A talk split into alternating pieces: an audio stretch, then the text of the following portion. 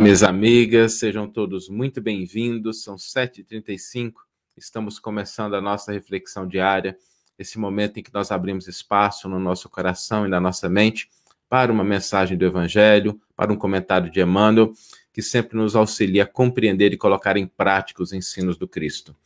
Hoje nós vamos refletir sobre o sentido da vida que o Evangelho nos convida a valorizar, a conquistar, a buscar. Enquanto a rede termina de entregar o sinal, eu gostaria de compartilhar aqui algumas mensagens, algumas boas energias que as pessoas que estão já conectadas conosco transmitem a todos nós. Patrícia de Royos dizendo bom dia a todos dessa comunidade abençoada. Gratidão, Saulo, e que o dia seja de harmonia com as lições do Mestre. Abraços fraternal, Campinas, São Paulo. Regina Evaldi conosco. Bom dia, meus irmãos da comunidade do Evangelho por Emmanuel. Esfriou nas terras catarinas. Uma feliz quarta-feira para todos. Que o Senhor aqueça nossos corações. Biguaçu, Santa Catarina. Dalba Sampaio dizendo: Olá, um feliz dia cheio de bênçãos para todos nós. Aracaju, que beleza. Carmen Queiroz desejando um excelente dia a todos com Jesus presente na vida de cada um. Pontes e Lacerda, Mato Grosso. Que beleza. Acho que já estamos, a maioria de nós aqui. Podemos então começar a nossa reflexão de hoje. Vamos lá. Hoje nós vamos refletir sobre o sentido da vida que o Evangelho nos convida a valorizar, a conquistar. Vida, o que, a palavra significa, né? Porque às vezes a gente pensa o seguinte: que a nossa vida ela é o conjunto de elementos materiais que nos cercam ou dos quais nós nos utilizamos. A gente às vezes até utiliza uma expressão, né? Não, fulano tem uma boa vida. E aí, quando a gente fala essa expressão, normalmente a gente está se referindo assim: ó, fulano tem uma boa vida, tem uma casa, tem um carro, tem recursos financeiros, né, tem tranquilidade, o corpo está saudável. Às vezes a gente acha que isso é o que totaliza, o que descreve uma vida realmente boa. E nada de errado com essas coisas, mas é preciso que a gente reflita sobre um elemento fundamental. Será que isso é o que realmente nós possuímos? Será que isso é o que é nosso? Será que aquelas coisas que a gente tem e que, de novo, são importantes, nada de errado com isso, mas será que é isso que compreende a totalidade da nossa vida? Por que, que essa reflexão é importante? Porque nós sabemos o seguinte: a casa, por mais confortável que a gente tenha trabalhado legitimamente para eh, conquistá-la, para que ela fosse nossa, o carro, os bens materiais, um dia a gente vai ter que deixá-los, inevitavelmente. Até o próprio corpo. A gente, o corpo é nosso até certo ponto. Existe um ciclo aí a gente vai envelhecendo, a gente vai lidando com os problemas de saúde, vai chegar o dia que a gente vai ter que deixar o corpo. Então, o corpo é nosso, não em sentido absoluto. A gente não pode é, fazer dele tudo o que a gente quiser e nem tê-lo de maneira indeterminada. É, chega um momento em que a gente tem que devolver o corpo à vida. E nada de errado a gente começar a pensar nisso, porque a gente começa a perceber o seguinte: existem elementos que são transitórios. Existem elementos que são transitórios, são passageiros. É um fato. Existem coisas que são eternas e imortais. É também um fato. E quando o evangelho nos convida a refletir sobre a vida, é para que a gente entenda que existe esse algo mais. Não é para a gente desprezar aquilo que é transitório mas a gente entender que existe algo mais. Porque às vezes as pessoas confundem isso como se fosse um antagonismo, no sentido de, ah, já que eu penso em uma coisa, eu tenho que desprezar a outra. Não. É entender que existe algo mais. A consciência desse algo mais é o que faz com que a gente consiga lidar na busca dos valores perenes, dos valores imortais, daquilo que diz respeito à nossa vida espiritual. E nisso não significa desprezar a outra, mas significa dar sentido, dar direção.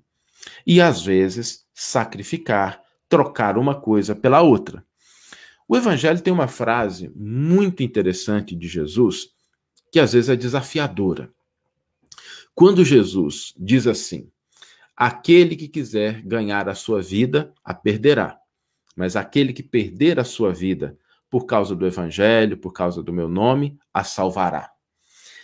E essa frase, ela às vezes é muito complicada da gente entender, porque Jesus está utilizando aí dois tipos de vida. Uma vida que se perde e uma vida que se ganha. Uma vida que se salva, nas palavras do Evangelho. E quando a gente pensa nessa proposta do Cristo, já que é Jesus que falou, merece a nossa atenção mais aprofundada, a nossa reflexão mais atenta. Nós temos aí, então, quando Jesus comenta, né, aquele que quiser salvar a sua vida a perderá, que tipo de vida que ele está falando? Porque é, é, uma afirmação categórica. É categórica, assim, não, não tem condicionante nessa afirmação. Essa primeira parte da fala de Jesus refere-se à vida material, refere-se aos elementos transitórios. Quando a gente privilegia, quando a gente foca exclusivamente, quando a gente se dedica unicamente a esses aspectos da vida material, inevitavelmente, inevitavelmente, nós vamos perder um dia. E se tudo que nós fizermos tiver como objetivo o incremento das condições materiais, nós podemos até usufruir enquanto estivermos encarnados, mas quando a gente desencarnar, o que vai pesar na balança, o nosso patrimônio espiritual, as nossas conquistas efetivas, não são a casa, o carro, os títulos, sequer o corpo físico. Então, esse é o primeiro primeira parte da fala de Jesus. Mas Jesus, como mestre, acrescenta algo que é muito consolador e que direciona. Mas aquele que perde a sua vida em nome do meu evangelho, é, em meu nome, a salvará. Então, aí a gente começa a perceber esse convite de Jesus para que a gente possa utilizar a vida material, os elementos materiais, aquilo que está colocado diante de nós como recurso, inclusive o corpo físico, para a conquista de uma vida mais plena, de uma vida espiritual. Isso na prática significa o seguinte: nós estamos aqui, mas nós não somos aquilo que é a nossa vida material. Há algo de divino, algo de sublime, algo de espiritual em cada um de nós. E é isso o que a gente deve buscar. É isso que a gente deve cultivar, o que a gente deve desenvolver, o que a gente precisa aperfeiçoar.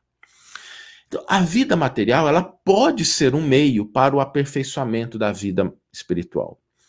O roteiro para isso é o Evangelho. É aquilo que Jesus nos trouxe. A vida do Cristo é um conjunto de exemplos, de modelos. Ele é um guia para nos mostrar como viver a vida material sem se afastar dela, sem menosprezá-la, sem desprezá-la, mas colocando ela a serviço da vida espiritual para que a gente possa aprender, para que a gente possa crescer, para que a gente possa recomeçar. Quando a gente fala de recomeçar, é uma coisa engraçada. Às vezes as pessoas falam assim: Nossa, eu tive que recomeçar minha vida do zero. E essa é uma expressão interessante, porque o que a pessoa está dizendo, no fundo, é o seguinte: eu tive que recomeçar minha vida sem nada do material. Às vezes é um problema financeiro, às vezes teve que recomeçar a vida financeira do zero, às vezes teve que recomeçar a vida afetiva do zero. Mas só é zero do ponto de vista da vida material. Porque, do ponto de vista da vida espiritual, ainda que nós tenhamos perdido as coisas, vamos imaginar assim: a gente perdeu as condições financeiras, a gente perdeu um determinado patrimônio, a gente perdeu um relacionamento, mas do ponto de vista da vida espiritual, nós ganhamos experiência, ganhamos maturidade, perdemos ingenuidade. E significa o seguinte: às vezes a gente perde as coisas materiais, sim. Mas se nós soubermos buscar, entender que a nossa vida não é constituída dos elementos materiais, que é algo mais profundo, que é algo mais importante, nós vamos começar a reconhecer e agir no sentido de lidar com o mundo, lidar com as circunstâncias, mas buscando efetivamente conquistar a vida espiritual. Aqueles que são os valores eternos. Não significa, novamente, desprezar, significa uma mudança de foco. Existem coisas que estão a serviço da nossa vida espiritual. E se a gente inverte isso, inevitavelmente a gente perde essas coisas, porque elas são transitórias, elas são passageiras. Não há como a gente manter isso por toda a imortalidade, por todas as nossas vidas sem fim. Mas se a gente reconhece que isso é um elemento que Deus nos confere para poder conquistar as coisas materiais e conquistar as coisas espirituais, e o evangelho é o roteiro para isso, nós estamos aplicando essa frase que Jesus disse, que às vezes é difícil de compreender, mas que ela encerra uma verdade profunda e um convite para que nós possamos, de fato, conquistar, buscar a vida imortal. Vamos ler agora a íntegra do versículo e do comentário que inspiraram a nossa reflexão de hoje. O versículo está no Evangelho de Marcos, capítulo 8, versículo 35, e nos diz exatamente aquilo que a gente comentou. Pois quem quiser salvar a sua vida, a perderá. E quem perde a sua vida por minha causa e pelo Evangelho, a salvará. E Emmanuel intitula o seu comentário Vida Estreita. Para que possamos entender a grandeza oculta do ensinamento do Cristo, é imprescindível considerações especiais no círculo de nossa própria individualidade. Já pensaste relativamente à propriedade legítima da vida? Pertenciam, perten, pertencer-te-ão, de fato, os patrimônios materiais, as, paisa as paisagens exteriores, o teu próprio corpo? Sabes que não. O homem esclarecido está certo da transitoriedade do quadro em que se movimenta nos caminhos do mundo, reconhecendo a si mesmo como usufrutuário na casa de Deus. Nem mesmo o invólucro carnal lhe pertence em sentido absoluto.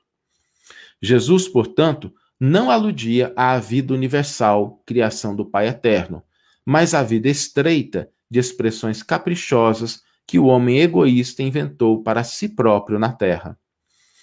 Tanto assim que o Mestre se refere à sua vida e não à nossa vida. Enquanto a criatura deseja salvar caprichos criminosos perderá a oportunidade de elevar-se aos domínios da sublimação espiritual.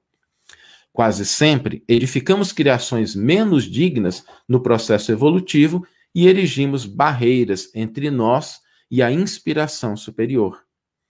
A mensagem divina flui incessantemente para os nossos corações, mas numerosos companheiros estão procurando defender certas construções indesejáveis nos caminhos da viciação, do dinheiro, da sexualidade. Todavia, enquanto perdure semelhante atitude mental, é impossível que o homem se identifique com a plenitude da vida eterna. Estará comprando objetos materiais e vendendo-os nos mercados inferiores, amarrando o coração para desamarrá-lo depois, em grandes padecimentos na esfera das afeições desviadas. Aguilhoado às ilusões venenosas, onde se comprazem viver temporariamente, é um seixo arestoso nas estradas terrestres. Mas, quando delibera afeiçoar-se à consciência universalista de Jesus, o homem é a estrela que conquistou a vastidão do céu. Uma bela página de Emmanuel que nos ajuda a compreender esses ensinos, que nos ajuda a de fato buscar colocar esses elementos que a gente às vezes considera como sendo os mais importantes a serviço da vida eterna. Não desprezá-los, não, sabe, desperdiçá-los, mas vê-los como instrumentos, que é o que eles são de fato. O corpo físico, as posses, os bens são instrumentos para que a gente possa convertê-los em caminho de crescimento, de aperfeiçoamento, de desenvolvimento. E o desafio para o dia de hoje?